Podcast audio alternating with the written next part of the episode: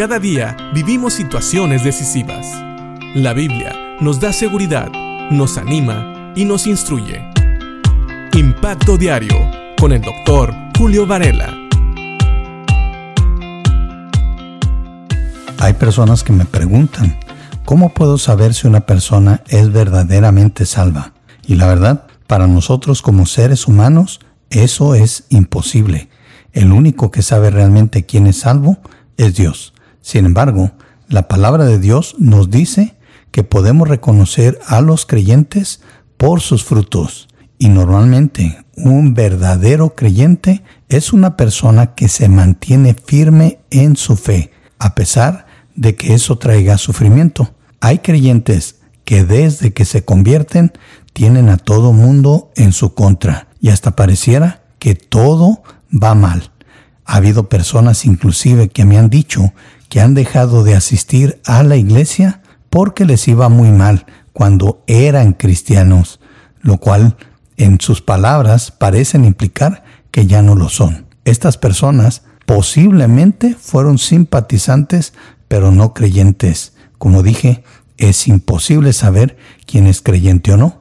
Así que aún en estas palabras quiero tener cuidado de no decir que alguien que es un verdadero creyente no lo es. Pero vemos que la marca de un verdadero creyente es mantenerse firme a pesar de las circunstancias. Y sabes, todo creyente va a pasar por algún tipo de persecución, de una manera u otra. Y eso es precisamente lo que le pasó a los tesalonicenses una vez que oyeron el Evangelio y lo recibieron como palabra de Dios. Fíjate lo que dice primera carta a los tesalonicenses en el capítulo 2, en el versículo 14. Pablo les dice a los tesalonicenses, y luego, amados hermanos, sufrieron persecución por parte de sus propios compatriotas. De esta manera, imitaron a los creyentes de las iglesias de Dios en Judea, quienes por su fe en Cristo Jesús sufrieron a manos de su propio pueblo, los judíos.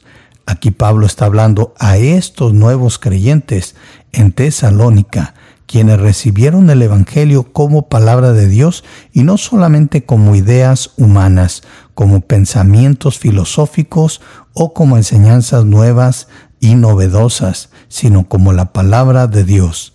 El haber recibido el Evangelio y haberse convertido a Cristo, el ser llamados ahora cristianos, ocasionó que ellos tuvieran persecución de las mismas personas de su área.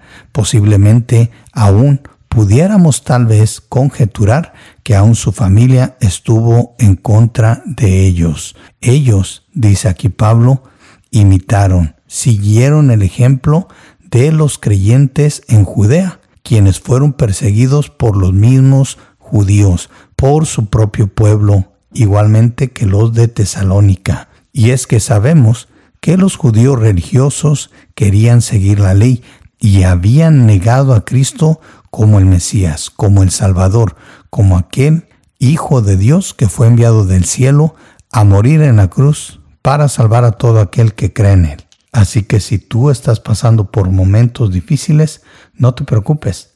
Todos los creyentes pasamos por momentos difíciles al aceptar a Cristo como Señor y Salvador. Mucha gente nos va a rechazar. Algunos van a pensar que nos lavaron el cerebro. Todo es por seguir las enseñanzas de Cristo, por seguir la palabra de Dios. Recuerda que este mundo está bajo el maligno. Así que todo el mundo sigue las enseñanzas del enemigo. Lo sepan o no, lo crean o no, lo reconozcan o no. Por eso, al momento que nosotros cuando aceptamos a Cristo como Señor y Salvador y somos llamados y hechos hijos de Dios, empezamos a actuar de una manera que va en contra a la corriente de este mundo. Por eso tenemos ahora al mundo y todos los que en ellos viven como si fueran enemigos nuestros. Sabemos que nosotros no los vemos como enemigos, sino como personas que necesitan a Cristo, pero ellos sí nos ven como enemigos y nos atacan. No es una sorpresa que aún en estos días, o mejor dicho, que especialmente en estos días, tengamos al mundo en contra nuestro, nadamos contra la corriente de este mundo, pero sabes, lo mejor de saber que somos perseguidos por causa de Cristo es saber que Dios está con nosotros todo el tiempo, que vamos en contra del enemigo de Dios, pero Dios está con nosotros, que Jesucristo está con nosotros, que el Espíritu Santo está con nosotros y que la palabra de Dios es suficiente para animarnos, fortalecernos, enseñarnos, corregirnos e instruirnos en la justicia de Dios para así vivir de la manera que a Dios le agrada. Piensa en esto y que Dios te bendiga.